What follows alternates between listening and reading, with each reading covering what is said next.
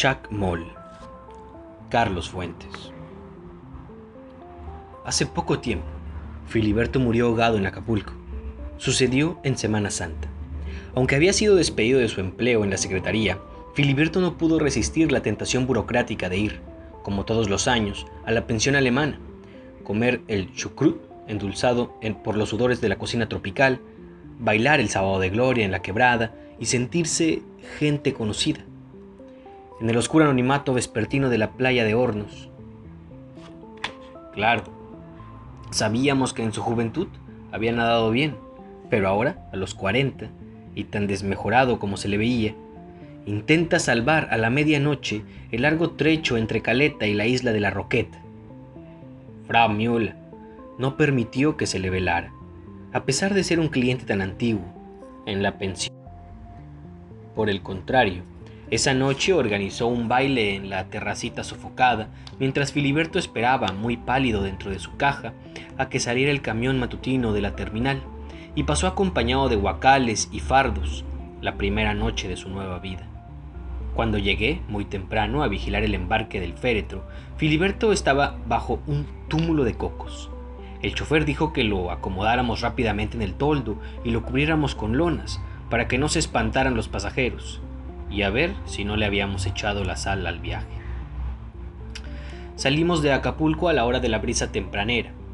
Hasta Tierra Colorada nacieron el calor y la luz. Mientras desayunaba huevos y chorizo, abrí el cartapacio de Filiberto, recogido el día anterior, junto con sus otras pertenencias, en la pensión de los Müller. 200 pesos, un periódico derogado de la Ciudad de México, cachos de lotería, el pasaje de ida. ¿Solo de ida? Y el cuaderno barato, de hojas cuadriculadas y tapas de papel mármol. Me aventuré a leerlo. A pesar de las curvas, el hedor a vómitos y cierto sentimiento natural de respeto por la vida privada de mi difunto amigo. Recordaría, sí, empezaba con eso, nuestra cotidiana labor en la oficina. Quizás sabría al fin por qué fue declinado, olvidando sus deberes, por qué dictaba oficio sin sentido, ni número, ni sufragio efectivo, no reelección. ¿Por qué? En fin, fue corrido. Olvidaba la pensión sin respetar los escalafones. Hoy fui a arreglar lo de mi pensión. El licenciado, amabilísimo. Salí tan contento que decidí gastar cinco pesos en un café. Es el mismo al que íbamos de jóvenes y al que ahora nunca concurro, porque me recuerda que a los 20 años podía darme más lujos que a los 40. Entonces todos estábamos en un mismo plan. Hubiéramos rechazado con energía cualquier opinión peyorativa hacia los compañeros. De hecho, librábamos la batalla por aquellos a quienes en la casa discutían por su baja extracción o falta de elegancia. Yo sabía que muchos de ellos, quizá los más humildes, llegarían muy alto y aquí, en la escuela, se iban a forjar las amistades duraderas en cuya compañía cruzaríamos el mar bravio. No, no fue así. No hubo reglas. Muchos de los humildes se quedaron allí. Muchos llegaron más arriba de lo que pudimos pronosticar en aquellas fogosas, amables tertulias. Otros, que parecíamos prometerlo todo, nos quedamos a la mitad del camino, destripados en un examen extracurricular aislados por una zanja invisible de los que triunfaron y de los que nada alcanzaron. En fin, hoy volví a sentarme en las sillas modernizadas. También hay, como barricada de una invasión, una fuente de sodas, y pretendí leer expedientes. Vi a muchos antiguos compañeros, cambiados, amnésicos, retocados de luz de neón, prósperos, con el café que casi no reconocía, con la ciudad misma, habían ido cincelándose a ritmo distinto del mío. No, ya no me reconocían o no me querían reconocer. A lo sumo uno o dos, una mano gorda y rápida sobre el hombro. Adiós viejo, ¿qué tal? Entre ellos y yo mediaban los 18 agujeros del country club. Me disfracé detrás de los expedientes. Desfilaron en mi memoria los años de las grandes ilusiones, de los pronósticos felices y también todas las omisiones que impidieron su realización. Sentí la angustia de no poder meter los dedos en el pasado y pegar los trozos de algún rompecabezas abandonado, pero el arcón de los juguetes se va olvidando y, al cabo, ¿quién sabrá dónde fueron a dar los soldados de plomo, los cascos, las espadas de madera? Los disfraces tan queridos no fueron más que eso, y sin embargo, había habido constancia, disciplina, apego al deber, ¿no era suficiente o sobraba? En ocasiones me asaltaba el recuerdo de Rilke. La gran recompensa de la aventura de juventud debe ser la muerte. Jóvenes, debemos partir con todos nuestros secretos. Hoy, no tendría que volver la mirada a las ciudades de sal. ¿Cinco pesos? Dos de propina. Pepe, aparte de su pasión por el derecho mercantil, gusta de teorizar. Me vio salir de catedral y juntos nos encimamos al palacio. Él es descreído, pero no le basta. En media cuadra tuvo que fabricar una teoría, que si yo no fuera mexicano, no adoraría a Cristo y... No, mira, parece evidente. Llegan los españoles y te proponen adorar a un dios muerto, hecho un coágulo, con el costado herido, clavado en una cruz, sacrificado, ofrendado. ¿Qué cosa más natural que aceptar un sentimiento tan cercano a toda tu ceremonial, a toda tu vida? Figúrate, en cambio, que México hubiera sido conquistado por budistas o por maometanos. ¿No es concebible que nuestros indios veneraran a un individuo que murió de indigestión? Pero un dios al que no le basta que lo sacrifiquen por él, sino que incluso va a que le arranquen el corazón. Caramba, jaque mate Huitzilopochtli.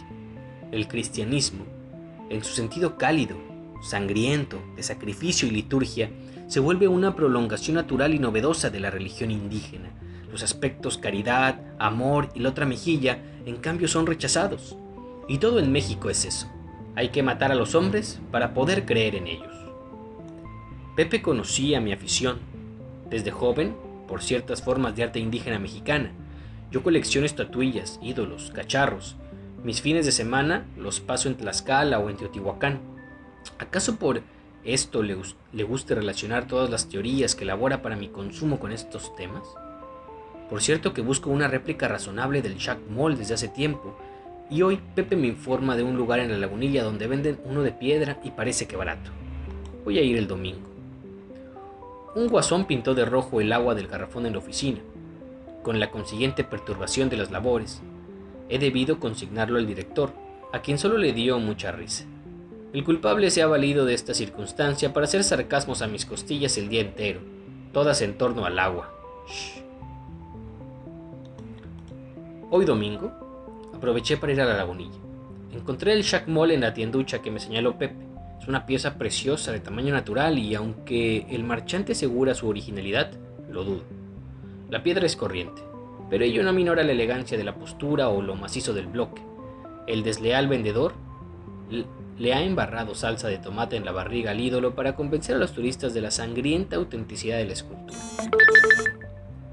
El traslado a la casa me costó más que la adquisición pero ya está aquí, por el momento en el sótano, mientras reorganizo mi cuarto de trofeos a fin de darle cabida. Estas figuras necesitan sol vertical y fogoso, ese fue su elemento y condición. Pierde mucho mi Shack Mole en la oscuridad del sótano. Allí es un simple bulto agónico y su mueca parece reprocharme que le niegue la luz. El comerciante tenía un foco que iluminaba verticalmente en la escultura, recortando todas sus aristas y dándole una expresión más amable. Habrá que seguir el ejemplo. Amanecí con la tubería descompuesta. Incauto, dejé correr el agua de la cocina y se desbordó. Corrió por el piso y llegó hasta el sótano sin que me percatara. El chacmol resiste la humedad, pero mis maletas sufrieron. Todo esto en día de labores me obligó a llegar tarde a la oficina. Vinieron, por fin, a arreglar la tubería, las maletas torcidas y el chacmol con lama en la base. Desperté a la una. Había escuchado un quejido terrible. Pensé en ladrones. Pura imaginación. Los lamentos nocturnos han seguido. No sé a qué atribuirlo, pero estoy nervioso. Para colmo de males, la tubería volvió a descomponerse y las lluvias se han colado inundando al sótano. El plomero no viene. Soy desesperado. El departamento del Distrito Federal. Más vale no hablar. Es la primera vez que el agua de las lluvias no obedece a las, a las coladeras y viene a dar a mi sótano. Los quejidos han cesado. Vaya una cosa por otra. Secaron el sótano y el chacmol está cubierto de lama. Le da un aspecto grotesco, porque toda la masa de la escultura parece padecer de una erisipela verde, salvo los ojos, que han permanecido de piedra. Voy a aprovechar el domingo para raspar el musgo. Pepe me ha recomendado cambiarme a una casa de apartamentos y tomar el piso más alto, para evitar estas tragedias acuáticas, pero yo no puedo dejar este caserón.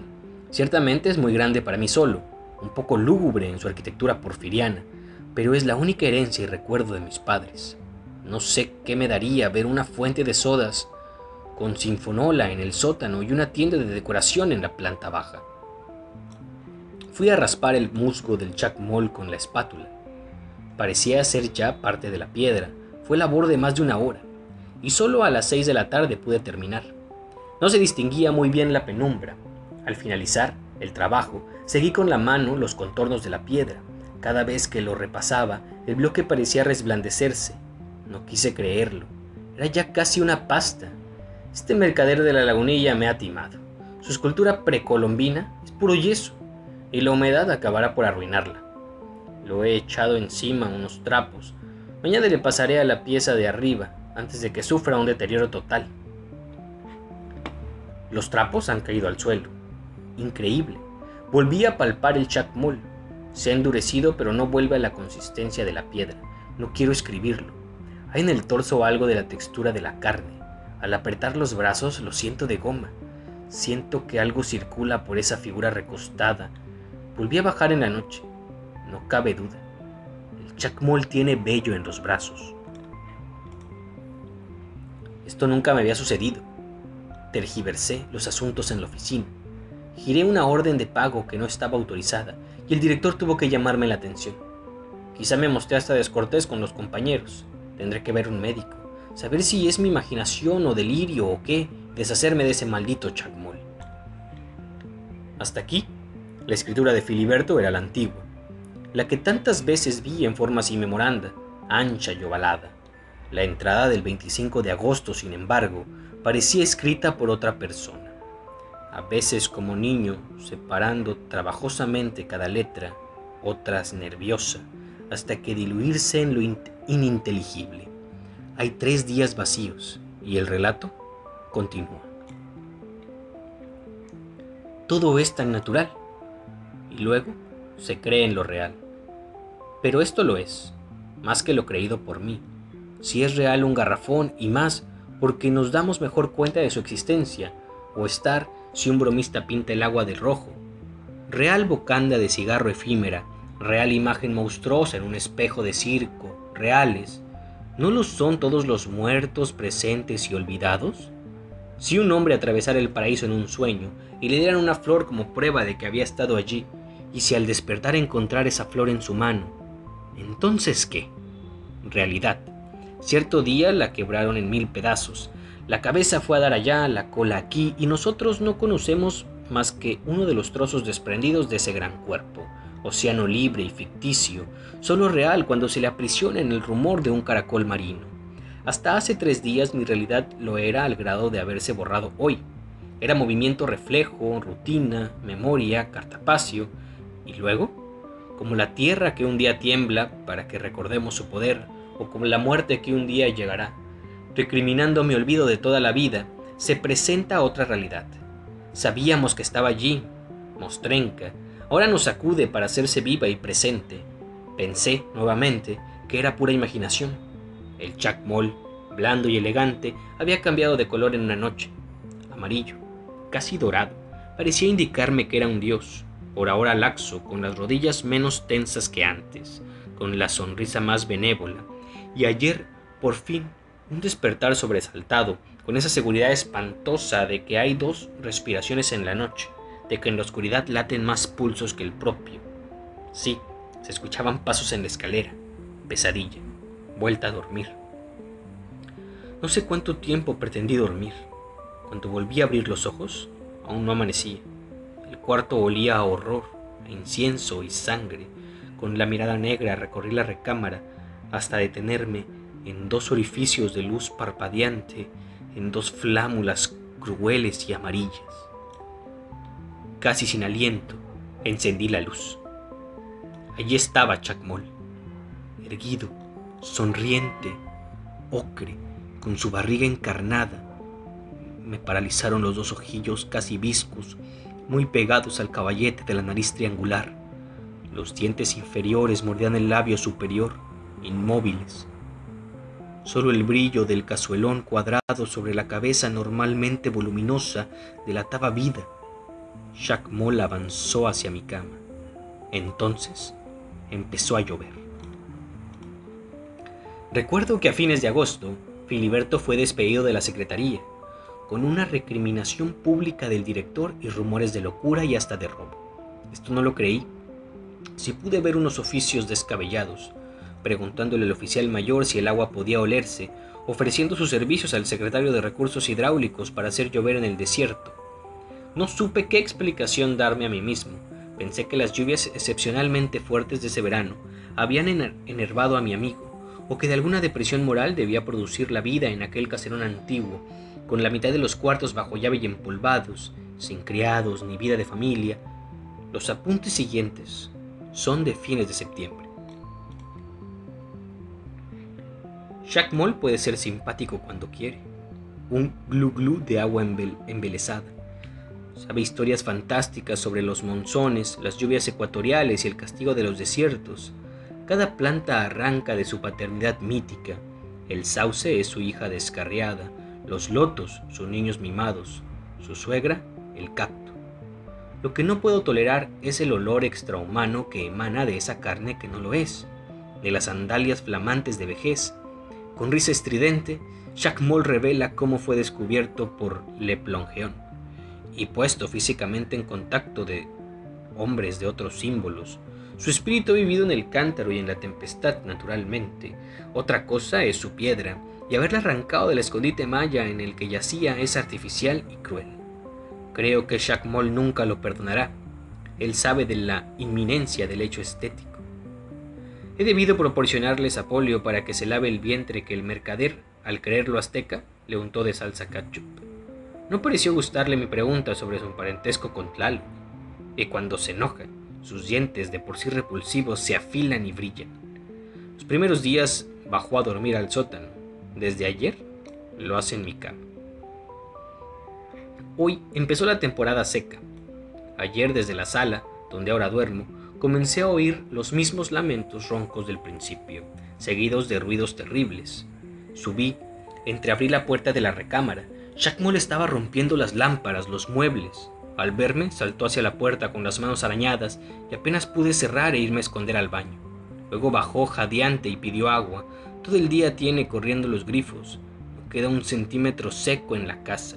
Tengo que dormir muy abrigado y le he pedido que no empape más la sala. El Shack inundó hoy la sala. Exasperado, le dije que lo iba a devolver al mercado de la lagunilla, tan terrible como su risilla, horrorosamente distinta a cualquier risa de hombre o de animal. Fue la bofetada que me dio, con ese brazo cargado de pesados brazaletes. Debo reconocerlo. Soy su prisionero. Mi idea original era bien distinta. Yo dormiría, yo dominaría a Jacques Moll como se domina un juguete. ¿Era acaso una prolongación de mi seguridad infantil? Pero la niñez, ¿quién lo dijo? Es fruto comido por los años y yo me he dado cuenta. Ha tomado mi ropa y se pone la bata cuando empieza a brotarle musgo verde. El chacmol está acostumbrado a que se le obedezca desde siempre y para siempre. Yo, que nunca he debido mandar, solo puedo doblegarme ante él mientras no llueva. ¿Y su poder mágico? Vivirá colérico e irritable. Hoy decidí que en las noches, Jack Moll sale de la casa siempre al oscurecer, canta una tonada chirriona y antigua, más vieja que el canto mismo. Luego cesa. Toqué varias veces a su puerta y como no me contestó, me atreví a entrar. No había vuelto a ver la recámara desde el día en que la estatua trató de atacarme. Está en ruinas, y allí se concentra ese olor a incienso y sangre que ha permeado la casa, pero detrás de la puerta hay huesos, huesos de perro, de ratones y gatos. Esto es lo que roba en la noche el Chuck Moll para sustentarse. Esto explica los ladridos espantosos de todas las madrugadas. Febrero, seco. Chuck Moll vigila cada paso mío. Me ha obligado a telefonear a una fonda para que diariamente me traigan un portaviandas. Por el dinero sustraído de la oficina ya se va a acabar. Sucedió lo inevitable. Desde el día primero cortaron el agua y la luz por falta de pago, pero Chuck Moll ha descubierto una fuente pública a dos cuadras de aquí. Todos los días hago 10 o 12 viajes por agua y él me observa desde la azotea. Dice que si intento huir me fulminará. También es Dios del rayo. Lo que él no sabe es que estoy al tanto de sus correrías nocturnas. Como no hay luz, debo acostarme a las 8. Ya debería estar acostumbrado al Jack Mull, pero hace poco en la oscuridad me topé con él en la escalera. Sentí sus brazos helados, las escamas de su piel renovada y quise gritar. Si no llueve pronto, Jack Mull va a convertirse otra vez en piedra. He notado sus dificultades recientes para moverse. A veces se reclina durante horas, paralizado contra la pared, y parece ser, de nuevo, un ídolo inerme, por más dios de la tempestad y el trueno que se le considere. Pero estos reposos solo le dan nuevas fuerzas para vejarme, arañarme como si pudiese arrancar algún líquido de mi carne. Ya no tienen lugar aquellos intermedios amables durante los cuales relataba viejos cuentos. Creo notar en él una especie de resentimiento concentrado. Ha habido otros indicios que me han puesto a pensar. Los vinos de mi bodega se están acabando. Moll acaricia la seda de la bata, quiere que traiga una criada a la casa. Me ha hecho enseñarle a usar jabón y lociones. Incluso hay algo viejo en su cara que antes parecía eterna. Aquí puede estar mi salvación. Si el Chuck cae en tentaciones, si se humaniza, posiblemente todos sus siglos de vida se acumulen en un instante y caiga fulminado por el poder aplazado del tiempo. Pero también me pongo a pensar en algo terrible. El Jack no querrá que yo asista a su derrumbe, no querrá un testigo. Es posible que desee matarme. Hoy aprovecharé la excursión, excursión nocturna de Jack para huir. Me iré a Acapulco. Veremos qué puede hacerse para conseguir trabajo y esperar la muerte de Chuck Mull. Sí, se avecina. Está canoso, abotagado. Yo necesito solearme, nadar y recuperar fuerzas. Me quedan 400 pesos. Iré a la pensión Müller, que es barata y cómoda. Que se adueñe de todo Shack Mall, a ver cuánto dura en mis baldes de agua.